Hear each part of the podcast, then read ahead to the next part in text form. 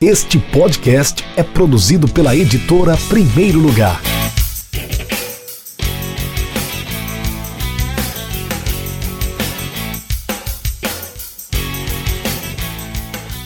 Olá, muito boa noite. Estamos ao vivo. Eu sou Rafael Moraes, sou editor da Primeiro Lugar. Você me conhece de outros episódios. Quase mais de um mês já sem fazer o café com o editor. A caneca do Futebol Café já estava ficando é, eu tava pegando aqui uma, uma teia de aranha tanto tempo sem, sem fazer os episódios, mas por um bom motivo, né? Trabalhando muito, publicando livros, editando e publicando livros, novos lançamentos, novas, é, novos projetos da editora Primeiro Lugar. E você sabe, esse é o nosso podcast Café com Editor. A gente faz a live no YouTube e em seguida a gente é, publica no nosso podcast Café com o Editor. É só você ir lá no no, na sua plataforma de podcast preferida, pode ser no Spotify, no Deezer, no Google Podcast, na Apple Podcasts, onde você achar melhor, para seguir o Café com o Editor. Já estou com o meu café preparado aqui, deixa eu tirar aqui o microfone. Só um pouquinho para não queimar, não queimar a língua, até porque a gente vai falar bastante nesse episódio, porque eu estou com um convidado mais do que especial. Especial é clichê. Esse convidado aqui é de primeira linha, da primeira prateleira. Ele tá na prateleira daquele, daqueles é, super atletas que estão atrás dele ali, ó. Lutador de boxe. Não sei se é a Marta que tá ali também atrás. É a formiga. Boa noite. Formiga. formiga. Pô, Sim. Formiga tá no mesmo, na mesma prateleira da Marta. Claro.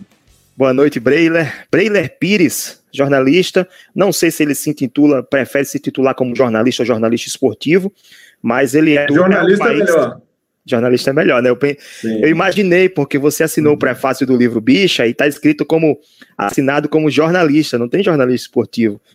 E o Breiler está aqui conosco para conversar, falar sobre futebol, falar sobre esportes, falar sobre sociedade, política, cultura, falar sobre o livro Bicha Homofobia Estrutural no Futebol, que é o livro do João Abel, daqui a pouco eu falo mais sobre ele. Mas antes quero dar as boas-vindas um brinde com o Brailer Pires, pode ser com água também, tá? Opa, eu tô com a minha garrafinha aqui. Vou ficar devendo o café hoje. Mas, é, mas eu tô sabendo que o calor tá grande aí em BH, por isso que não tem café, né? Tá, eu, e mineiro sem café não dá, né? Falha grave. Você vai ficar, você vai ficar devendo café com pão de queijo, aí eu perdoo. Opa, sim, vamos preparar para o próximo café. Eu que agradeço, agradeço demais pelo convite, Rafael, um prazer estar com você, com os amigos da editora Primeiro Lugar. Vamos bater esse papo aí. Estamos para o que deve é e jornalista. Acho que esse rótulo, né, jornalista esportivo, acaba reduzindo muito o nosso papel e acho que a nossa função social como jornalista é olhar para o esporte como um todo e para fazer isso a gente precisa olhar muito além do campo e bola. Concordo com você. Estava falando que você é do El País, você também é da ESPN Brasil, né? Quero que você faça sua apresentação primeiro. Muito, muitas pessoas já lhe conhecem, já sabem quem é o Breiler, acompanham você semanalmente é, é, nos meios que você trabalha, nos veículos que você trabalha, mas nunca é, nunca é ruim né, se apresentar. Quem é o Breiler Pires, né? Quais são suas paixões? É, o que é que você faz da vida? O que é que você anda fazendo nesse momento? De onde você é? Acho que é de BH, pelo que eu estou percebendo. Sim, sou, sou, mineiro de BH. Tenho família espalhada né, no interior de Minas, mas nasci em BH. Eu me formei aqui também, né, em 2009, em jornalismo na UFMG.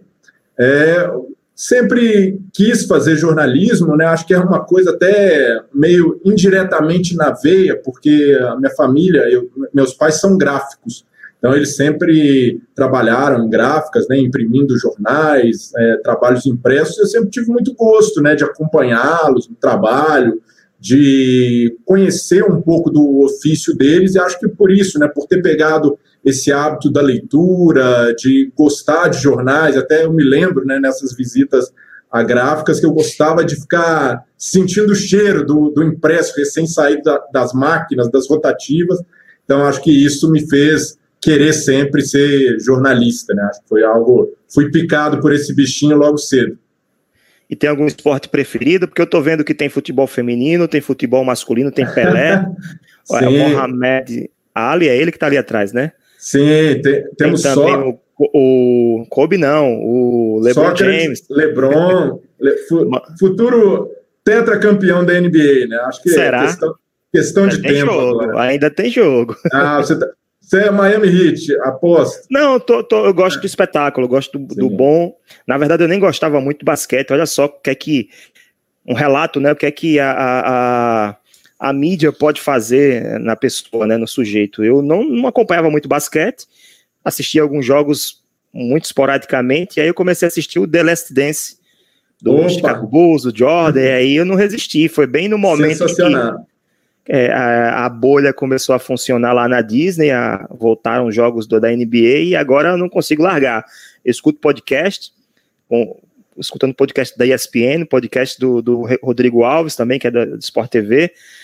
Assisto aos jogos, não estou perdendo, estou assistindo todos os jogos agora, virei fã e, assim, é, eu, eu, digo para você, eu, eu, sinceramente, eu não estou torcendo pelo Kobe, nem estou torcendo pelo, pelo Butler o Adebayo. Tô não. Pelo, tô espetáculo. pelo espetáculo. Quem tiver precisando ganhar, eu torço. Ontem eu torci pro Miami.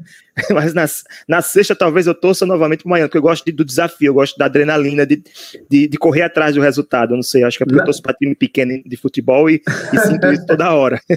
Mas na verdade, na verdade, eu, tô, eu sou LeBron James Basquete Clube, né? Para mim é, é um cara sensacional, né? Que extrapola as quadras a transcendência que ele tem de se posicionar politicamente, de falar sobre racismo, é, e o grande jogador também. Acho que isso faz com que, se o LeBron voltar para o Miami e chegar na final no ano que vem, eu vou torcer para o Miami, me identifico muito com ele, com as bandeiras que ele levanta.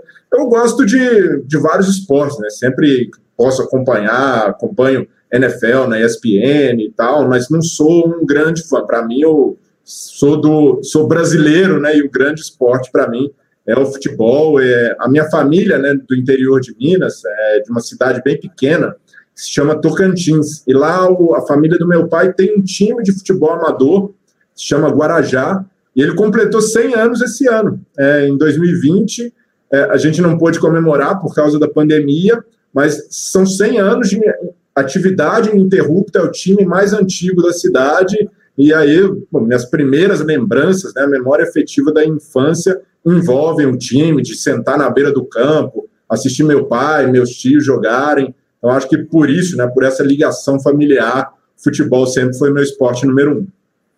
Ah, número um de mais de 80% do, da população brasileira, da sociedade brasileira. Ah, eu ia até perguntar sobre a, primeira memória é, que você teve a sua primeira memória esportiva, você acabou de falar que foi lá no Tocantins, não estado, Tocantins a cidade.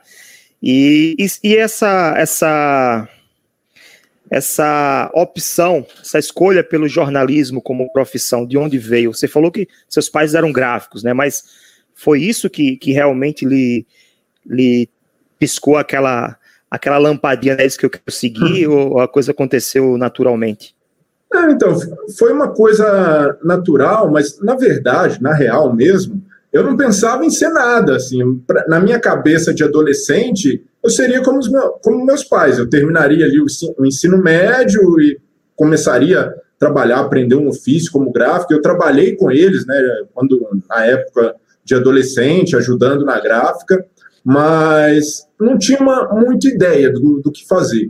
É, e aí eu tive o estalo, né, já tarde, de que eu poderia fazer faculdade, porque na minha família, por exemplo, ninguém tinha feito. Então, para mim não era um caminho natural me formar em algo. Então, não, não cresci. Tem muita gente que a pessoa ali, desde jovem, não, eu vou ser jornalista. Então, para mim, não era uma realidade. Eu nunca imaginei me tornar jornalista. Mas aí, né, diante dessa possibilidade que se abriu é, na época, é, foi o primeiro ano de governo Lula, né, em 2003, no meu último ano de ensino médio. E ali, na época da campanha, o Lula tinha falado bastante: no meu governo, o filho de pobre vai entrar para a universidade. Então, eu não tinha nem muito, não era politizado naquela época, mas aquela coisa me chamou a atenção. Eu falei, poxa, acho que tem um caminho. Aí eu fui procurar saber, me informar, onde fazer cursinho. E aí eu me atinei na hora de escolher uma profissão, como eu já gostava de ler, de escrita, é, cresci lendo também a revista Placar, é, foi um, um, caminho que me, me, pareceu muito interessante. Quando eu entrei na faculdade, é, tive certeza de que acertei na escolha. E você trabalhou na Placar também, né?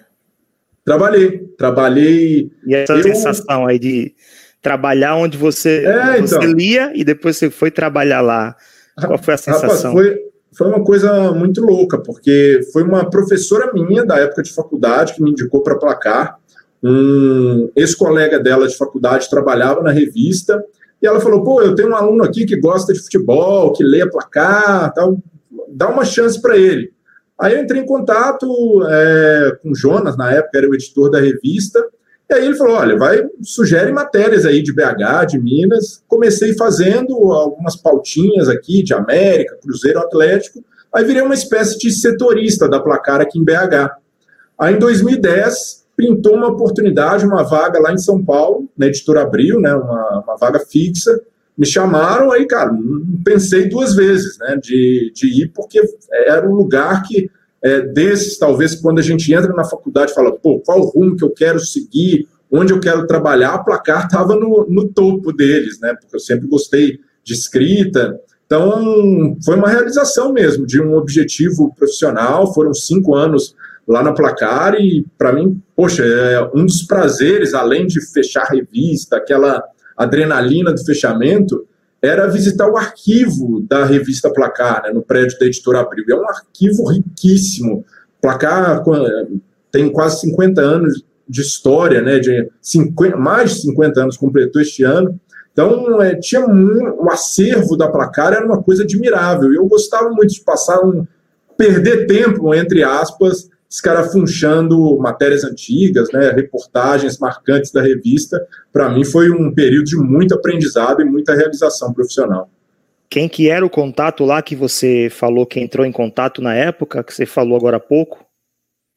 Por da revista, e ele trabalhou, ele até, enquanto eu estava, ele, depois que eu cheguei lá, ele acabou saindo um ano depois, hoje ele trabalha no Comitê Paralímpico é, na Alemanha, mas é, foi o cara que abriu as portas para mim, juntamente com o Arnaldo Ribeiro, que foi meu chefe na ESPN, e o Sérgio Xavier Filho, Serginho, que hoje é comentarista no Sport TV.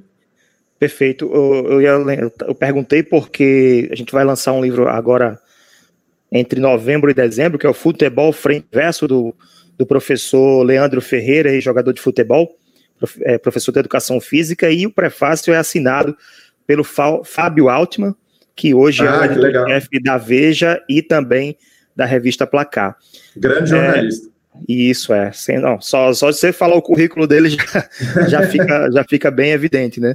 Breiler, é, a, gente, eu, a gente sabe hoje, é fato, né, que jornalista ele precisa ser multifuncional, tem que uhum. saber fazer um pouco de tudo, da, é, da produção, a edição, a estar nas, na frente, à frente ou por trás das câmeras, não importa mais a sua posição, você precisa entender um pouco de tudo até para poder é, se destacar nesse mundo cada vez mais tecnológico, cada vez claro. mais. Inclusive, aqui a gente está fazendo, a gente tá fazendo uma live no YouTube, né? Que há, há poucos anos atrás, ou não fala nem poucos anos atrás, há meses atrás, isso era quase impossível de se fazer sem ter uma estrutura, isso, sem ter uma estrutura é, que custasse um, uma grana, né? Mais é. uma estrutura maior, né? Mas eu te pergunto, apesar dessa necessidade de ser multifuncional, como eu falei, todo mundo tem sua preferência. Eu quero saber, Preler Pires, como jornalista, você é do time da escrita, do vídeo ou da voz? Ah, essa é fácil, Rafael. Sem dúvida da escrita, né? Eu sou, é, para mim é onde eu me realizo, né? Escrevendo. É, acho que a gente consegue fazer um jornalismo com mais profundidade é, antes a gente chamava de impresso, né, mas no jornalismo escrito. Então, para mim, é, é, acho que é, é o, onde eu sempre quis trabalhar. É óbvio que, como você falou, até na época de faculdade, né, eu já lidava com blog, o meu projeto de conclusão de curso foi é, um blog com plataforma multimídia, fazendo vídeo, texto, áudio, podcast mas acho que onde eu acredito que faço melhor, até a minha experiência na TV foi meio acidental. Nunca imaginei trabalhar na TV e nunca foi um objetivo para mim de carreira. Foi algo que surgiu, né, na época a revista Placar tinha uma parceria com a ESPN da Bola de Prata. Então eu ia lá toda semana para comentar, era um quadro, né, sobre a Bola de Prata, eu ia lá para comentar Aí acabei sendo convidado mais vezes, fui ficando e assim rolou nessa né, experiência. Mas na época de faculdade, por exemplo, eu nunca tinha feito nada de TV. E a UFMG, por exemplo, tinha uma TV. Eu nunca me interessei em buscar estágio, que era aberto só para alunos da UFMG, mas acho que foi um caminho tortuoso, mas ainda hoje é, a minha preferência é o jornalismo escrito e não trabalho mais num veículo impresso, mas eu tinha o prazer, quando chegava a revista Placar na redação, ainda quentinha da gráfica, de ficar folheando algo que me remetia à época da infância e dos meus pais na gráfica. Para quem está chegando agora, eu estou conversando, tomando café, um café com o Breiler Pires, e ele assinou o prefácio do livro Bicha, Homofobia Estrutural no Futebol, um livro que foi muito aceito pelo mercado é, de leitores, né? O livro do João Abel, que hoje trabalha no Estadão. O João escreveu esse livro é, para o seu TCC, foi publicado no final do ano passado. Esse ano, é, logo no início de 2000, 2020, ele esgotou, e aí nós fizemos uma campanha de catarse para fazer uma segunda tiragem. O sucesso foi tão grande que nós acabamos fazendo a segunda edição do livro. Tá? Uhum. o livro teve a assinatura, a orelha é do professor Fábio Cipriano, que à época, não sei se ele ainda é o coordenador do curso de jornalismo da PUC São Paulo, que foi o orientador, inclusive, do, do trabalho de, final, de finalização de curso do João Abel, e teve o prefácio assinado pelo, esse que está aqui do meu lado, uh, teve a responsabilidade de ser o porteiro do livro. Eu é. gosto de brincar, né, dizer que o prefacista é Boa o definição. Boa é, definição. Ele abre, abre as portas para quem vai fazer a leitura. Foi o Breiler que assinou, o jornalista Breiler dos canais ESPN Brasil, do El País, ex-revista Placar e outros tantos locais em que ele atuou. E aí, Beiler, eu tenho uma novidade para quem está acompanhando a live, ou vai, ou vai, acompanhar também, a, é, escutar pelo podcast posteriormente. Olha só a mensagem aqui na tela. A, conseguimos uma nova tiragem do Bicha, homofobia estrutural no futebol, foi liberada para vendas no nosso site, é de barra bicha, é de mudo, com de mudo de editora, primeiro lugar por extenso.com.br barra bicha, corre para garantir o seu, porque esse, esse livro já esgotou três vezes. Na primeira tiragem, final do ano passado, ele esgotou depois que nós finalizamos a campanha do Catarse, né, a gente só manda produzir a quantidade que foi apoiada, que foi é, tivemos de que a quantidade de pessoas que apoiaram é, foi a quantidade de livros que nós fizemos. Sobraram alguns, colocamos à venda, acabou em menos de uma semana e agora sim conseguimos uma tiragem extra.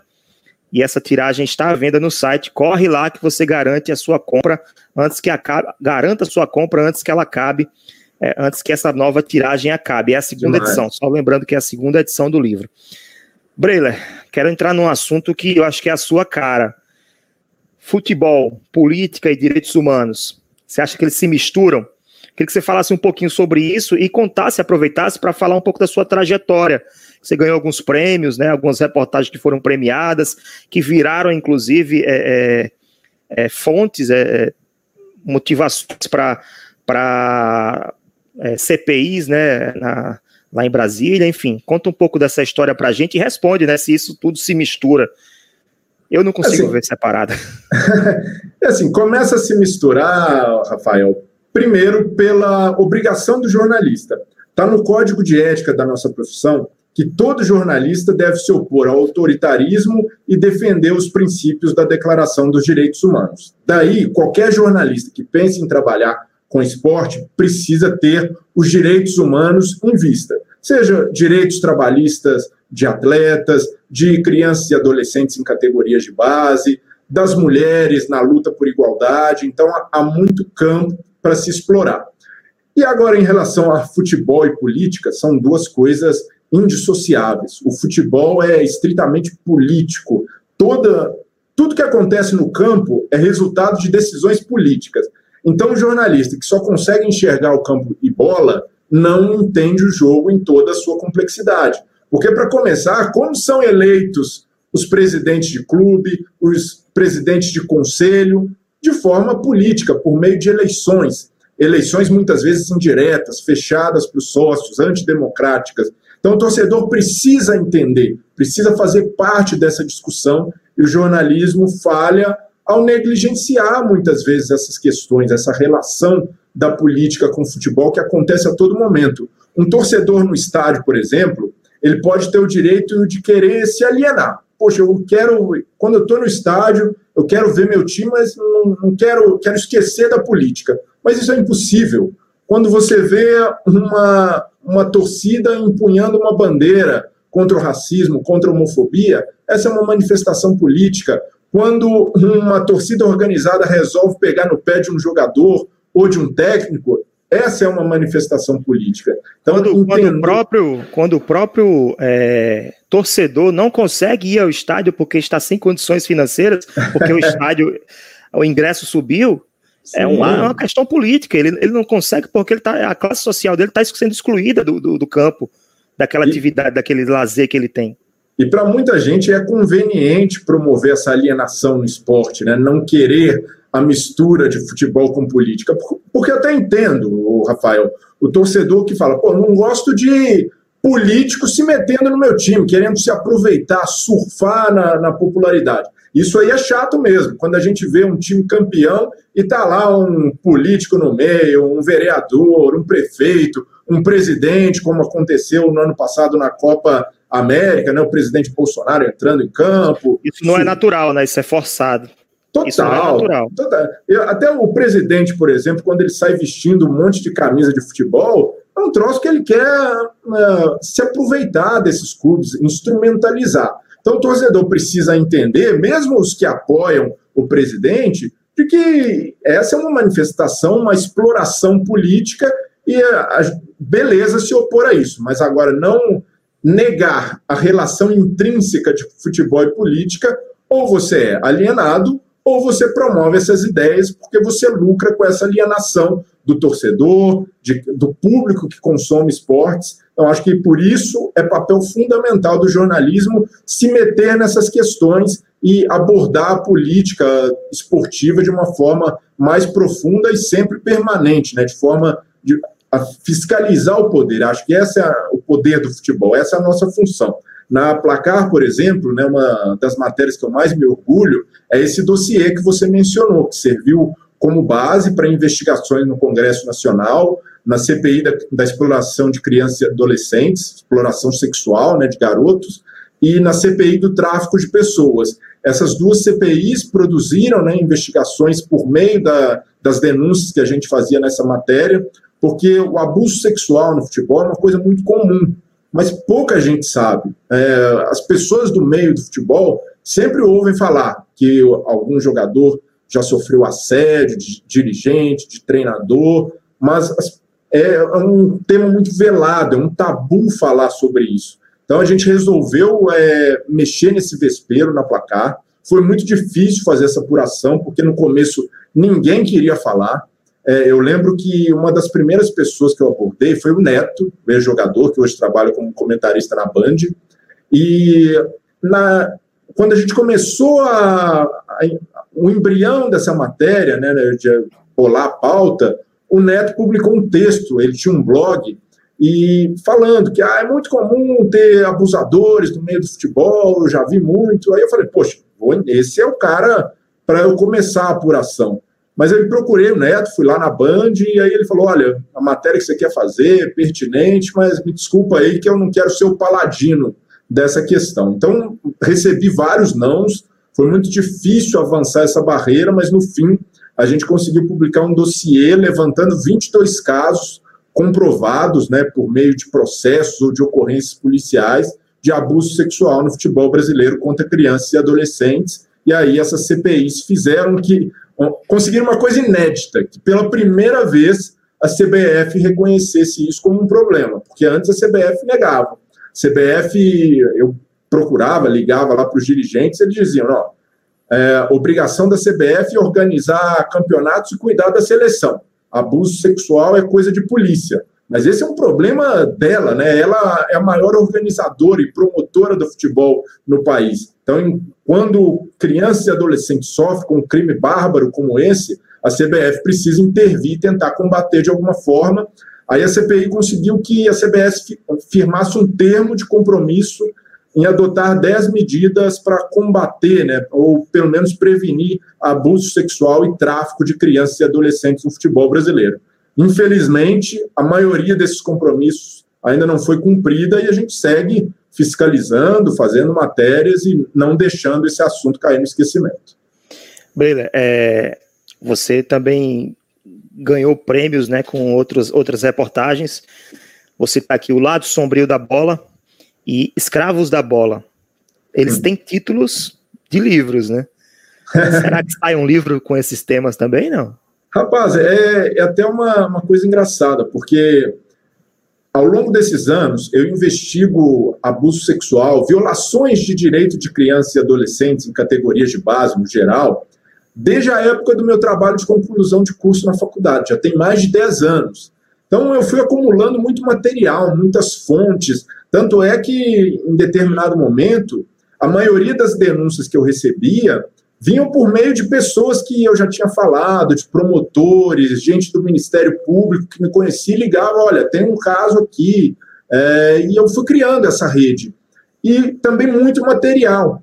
Então eu decidi começar a tentar organizar esse material de alguma forma, né, essas reportagens. E aí, eu, no meio né, de organizar esses arquivos, eu falei, poxa, acho que aqui um dia tem um livro, né? Acho que dá para fazer material. Só que eu não tenho, até hoje eu não tive tempo de escrever, de parar, né? Editar tudo, é, bolar um roteiro, né? Para esse livro. Espero que um dia eu consiga ter dividido hoje, né? Trabalhando no meu país, na ESPN, uma rotina muito agitada. Mas acho que espero um dia ter um respiro e um dos objetivos é consolidar isso, nem que seja um livro, mas um material de serviço público mesmo, porque acho que as pessoas precisam saber que crianças e adolescentes correm risco no futebol, que não é só um, um mundo de glamour, de ascensão social, de lazer, é, é, algo que precisa ser cuidado pelas autoridades, pelos pais. É, é curioso que a, as reações de pessoas que leem as matérias é de espanto, de nossa, eu não sabia que crianças poderiam sofrer isso no futebol é, e até de alerta, né? Pais que têm filhos que querem ser jogadores começam a ficar mais atentos e acho que um livro seria ajudaria muito, né, a jogar o holofote sobre esse assunto e não deixar que esse debate seja varrido para debaixo do tapete como que é a CBF e as entidades. Mas fica é uma boa uma boa sugestão, rapaz. Eu só preciso de um tempinho mesmo para tirar do papel essa ideia. Na verdade, colocar no papel. Né? É, você precisa de um empurrão de um editor, né? O editor está empurrando aqui. Falta Já. você agora tomar sua ação também. Boa, Breler, boa. vou ler aqui um trecho do livro Bicho, Homofobia Estrutural no Futebol, e você tenta, tenta é, decifrar de qual capítulo eu estou falando, né? Quando o nosso time faz um gol, não há, julga, não há, julga, não há julga, julgamento prévio que resista ao instinto de querer abraçar o torcedor do lado que na mesma sintonia vibra pelo escudo que nos prende ao mesmo setor da arquibancada. Pouco importa a cor, a cor, da pele, classe social, orientação política ou sexual do sujeito. Se veste as nossas cores e levanta a nossa bandeira, naturalmente faz parte dos nossos. De repente, de uma interação inexplicável provocada pela paixão, pode até nascer uma grande amizade. Opa, acho que eu reconheço esse trecho, hein? é o primeiro parágrafo do prefácio assinado por Brenner Pires do livro Bicho Homofobia no Futebol. E eu te pergunto, por que vale a pena ler esse livro aqui, Bicho Homofobia Estrutural no Futebol? Ah, Rafael, esse é um trabalho primoroso de apuração do João Abel, da, da editora Primeiro Lugar, porque tem também a, a edição, a apresentação do livro, né, muito bonita, é, e também por tocar num tema tão sensível é, de uma forma cuidadosa. Né? Esse é, é outro tema tabu de falar sobre homossexualidade num meio muito machista, muito conservador. Então, esse é o grande mérito né, do, do projeto. Primeiro, de ter a coragem de falar, de colocar isso no papel, e depois, pelo trabalho do João, que foi uma apuração profunda. Ele faz um trabalho de jornalista, né, de entender o futebol como um fenômeno social, de se aprofundar nas estruturas da homofobia no país, para depois entender como ela se reflete no futebol. Então, acho que é, é um livro fundamental não para entender a homofobia, mas para entender como é o futebol brasileiro, como ele se desenha e como a gente pode melhorá-lo. Né? E tem é, outro mérito do livro é fazer grandes resgates históricos. Né? O João conta é, uma parte da história da Coliguei, foi a primeira torcida de, de pessoas homossexuais é, no país. É, na época da ditadura militar, imagine, a gente tinha delegacia de costumes naquela época que recriminava a homossexualidade e a Coliguei conseguiu levar essa bandeira para dentro dos estádios, que hoje os torcedores não conseguem, por causa da homofobia, por causa da intolerância a LGBTs. Então, talvez nesse aspecto a gente até tenha regredido. É, eu existem muitos coletivos, né, que são citados no livro do João, de torcedores que é, que são gays, que querem ir ao estádio, mas têm medo. Então, eles só se manifestam na internet, porque eles sabem que po podem correr risco de agressão, de violência, se levantar essa bandeira a favor da diversidade nos estádios. Então, por isso é essencial. Tive um prazer imenso de ser convidado por vocês e pelo João para escrever esse prefácio, porque é um livro fundamental para entender a homofobia e as estruturas homofóbicas do futebol brasileiro. Futebol é, como um todo, né? Não, não é exclusividade do Brasil. Isso, inclusive ele, nessa atualização, ele incluiu aquela carta de, de um jogador é, britânico da Premier League, que escreveu uma carta anônima se assumindo homossexual, mas sem assumir sua identidade. Ele inseriu essa, essa carta e essa, essa passagem né, recente do, do, da história do futebol e da homofobia no esporte. É, o livro é dividido em três partes, só para ilustrar o que o Breyer está falando. Tá falando. Campo, com exemplos e histórias de jogadores que, que ultrapassaram, né, que quebraram essa barreira do, de não se assumir homossexual dentro do meio do futebol, que é altamente é, machista e outras coisas mais. Mas ele fala do Fashanu, que é um ex-jogador inglês que acabou se suicidando no fim das contas.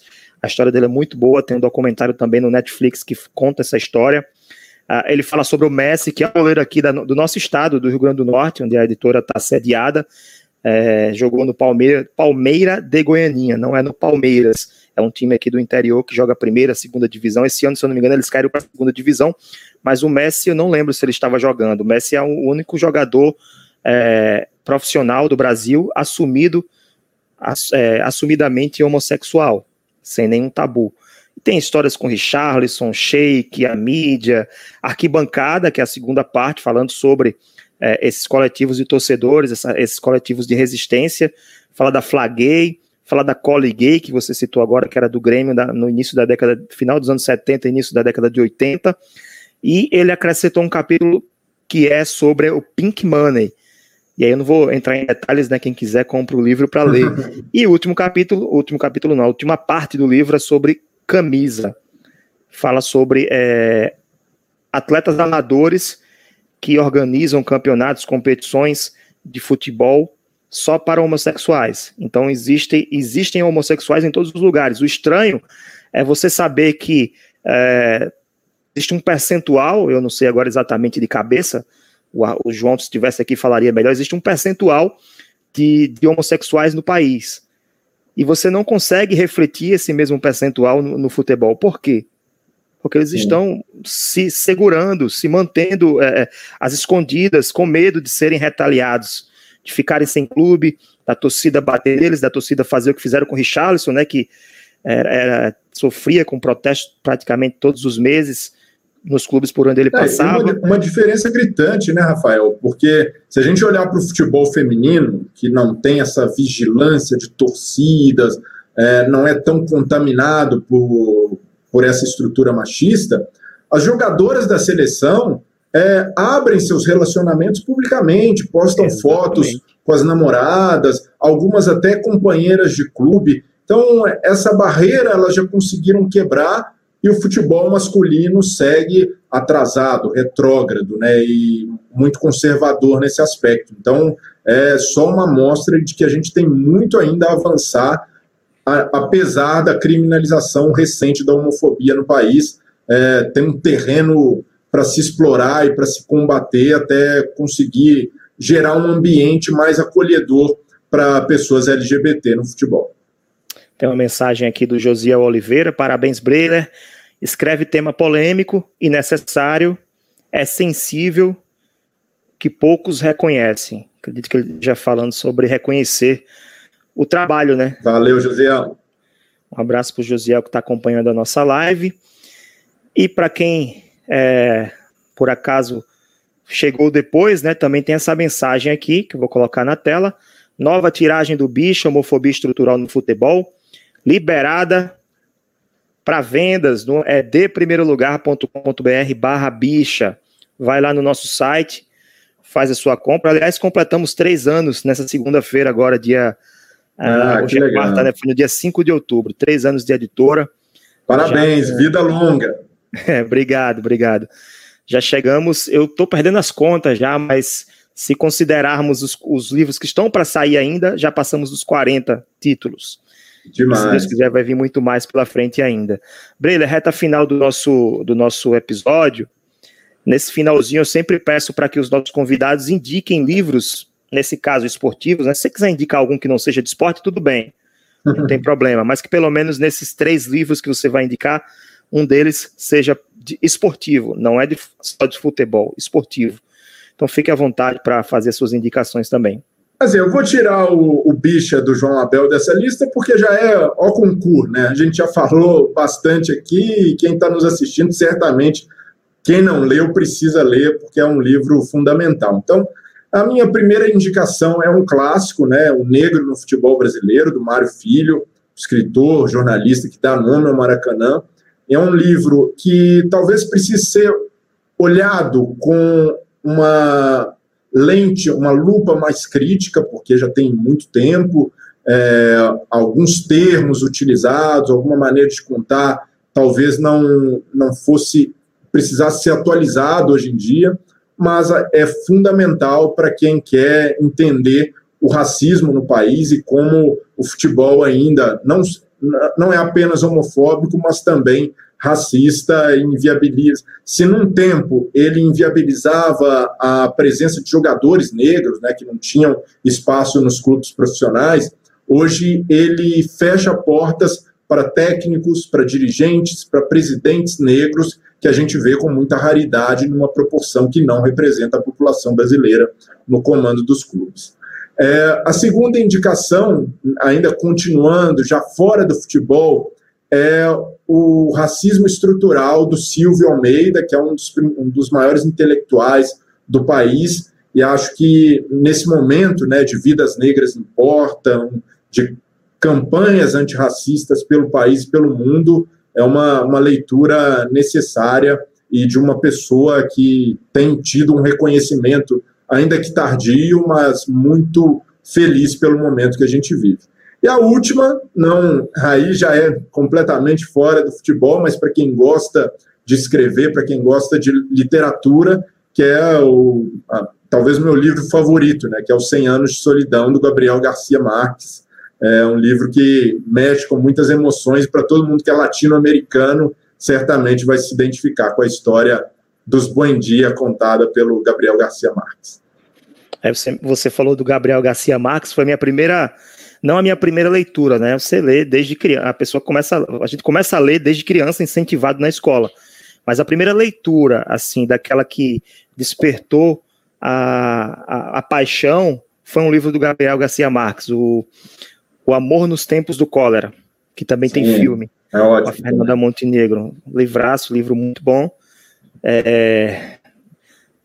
Tem, tem alguns aqui na, na minha estante para indicar. Tem um que é o Simplesmente Mujica, que é a biografia hum. sobre o Pepe Mujica, o ex-presidente uruguaio. Vale a pena a leitura também para quem gosta de política, de se aprofundar e saber da vida de grandes líderes mundiais. É o Mujica que figura importante da, da política da democracia uruguaia. O Mujica que foi preso durante a ditadura e eu me inspirei nessa história do Mujica e de seus companheiros presos para escrever uma crônica e publiquei no meu primeiro livro. É, eu não lembro agora o nome da crônica, mas o livro é o Futebol com Sotaque Potiguar. Esse livro já está esgotado, não tem mais à venda. Mas eu, eu, eu escrevi uma crônica em que é, todos os dias os, os, existia um time de futebol dentro da prisão, né? Esse time era composto pelo Pepe, que não era o do Santos, era o Mujica, e seus companheiros. Aí eu fui escalando a seleção, eles tra traçavam as estratégias antes das partidas, eram as estratégias para derrubar a ditadura, depois iam jogar futebol. E no fim das contas, eu vou contar o final da história porque no final, porque não tem mais o livro para vender, né? Mas no, no final da história, é, era uma partida, a última partida, lembrei o nome da crônica, a última partida, porque a partida nunca acabou. Eles foram, eles foram sendo libertados, a, a democracia foi tomando conta e substituindo a ditadura, e esse jogo nunca acabou né? Porque cada, cada jogador foi sendo libertado aos poucos. No fim das contas, não tinha como, como continuar mais a partida, foi WO. É, enfim, é, é, um, você sabe, é uma crônica. Você sabe né? que eu, eu tive a honra de conhecer o Pepe Mujica pessoalmente. Em 2017, eu fui no Uruguai, e estive na chácara dele, né? Bati um papo com, com o Pepe Mujica. Eu até tive a curiosidade de perguntar para ele se eles jogavam futebol, é, no tempo da prisão e ele me disse uma coisa: olha, a, ali era uma coisa tão cruel que a gente nem pensava em futebol. A, o nosso objetivo, a nosso, nosso pensamento era só escapar daquele pesadelo, e eu tive um pouco de noção disso assistindo o filme Uma Noite de 12 Anos, né, que conta como todo esse período em que eles ficaram detidos até a libertação, um filme muito emocionante também. As pessoas, o pessoal diz o seguinte, né? Que é, a regra das quatro pessoas, você conhece? Não. Quatro pessoas. Eu posso dizer que conheço o Pelé hoje. Porque eu, Rafael, conheço o Breiler, que conhece o Pepe, Mujica, que conhece o Pelé. Então, eu conto quatro pessoas para eu chegar em Pelé. É... Uma brincadeira, né? Que, que eu, eu ouço e gosto de guardar. Eu acho, eu acho que a gente vive de experiências, né?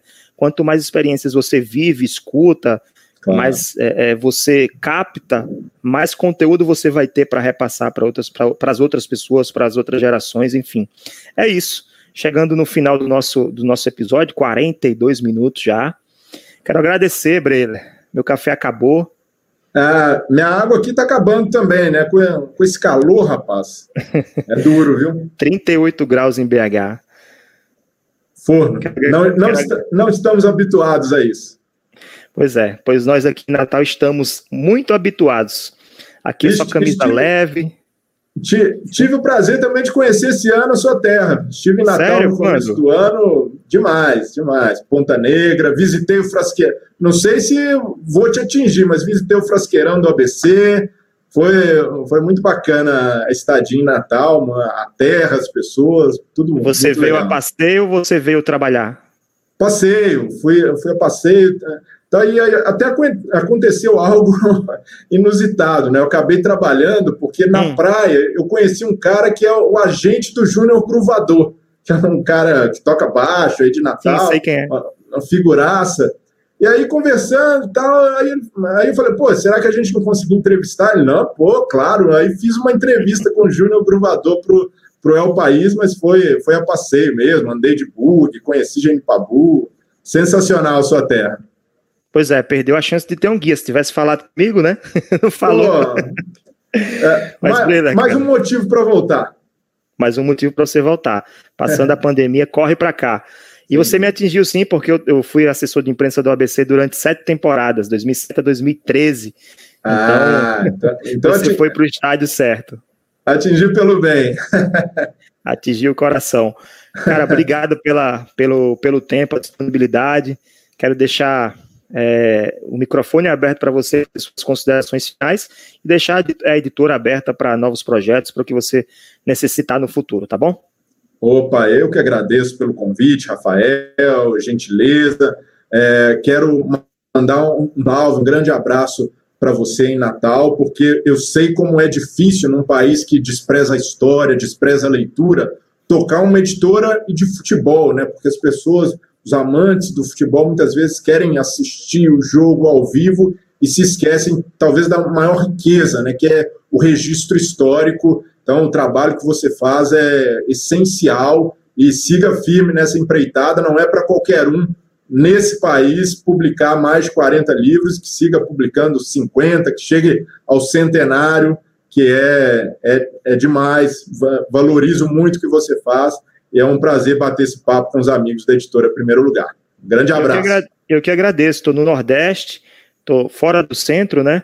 É, publicando livros que a gente sabe cada vez menos pessoas leem no mercado cada vez mais difícil. O governo está querendo até taxar os livros agora, né, para piorar a situação. Eu, eu, eu, costumo dizer que tinha tudo para dar, dar, errado, mas eu fiz de tudo para dar certo e está dando certo, graças a Deus. Vai continuar. Lugar.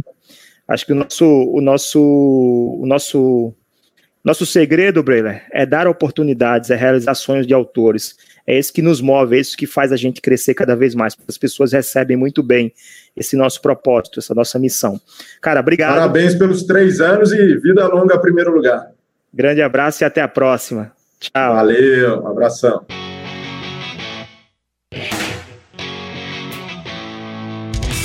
Acesse www.edprimeirolugar.com.br e conheça nossos livros.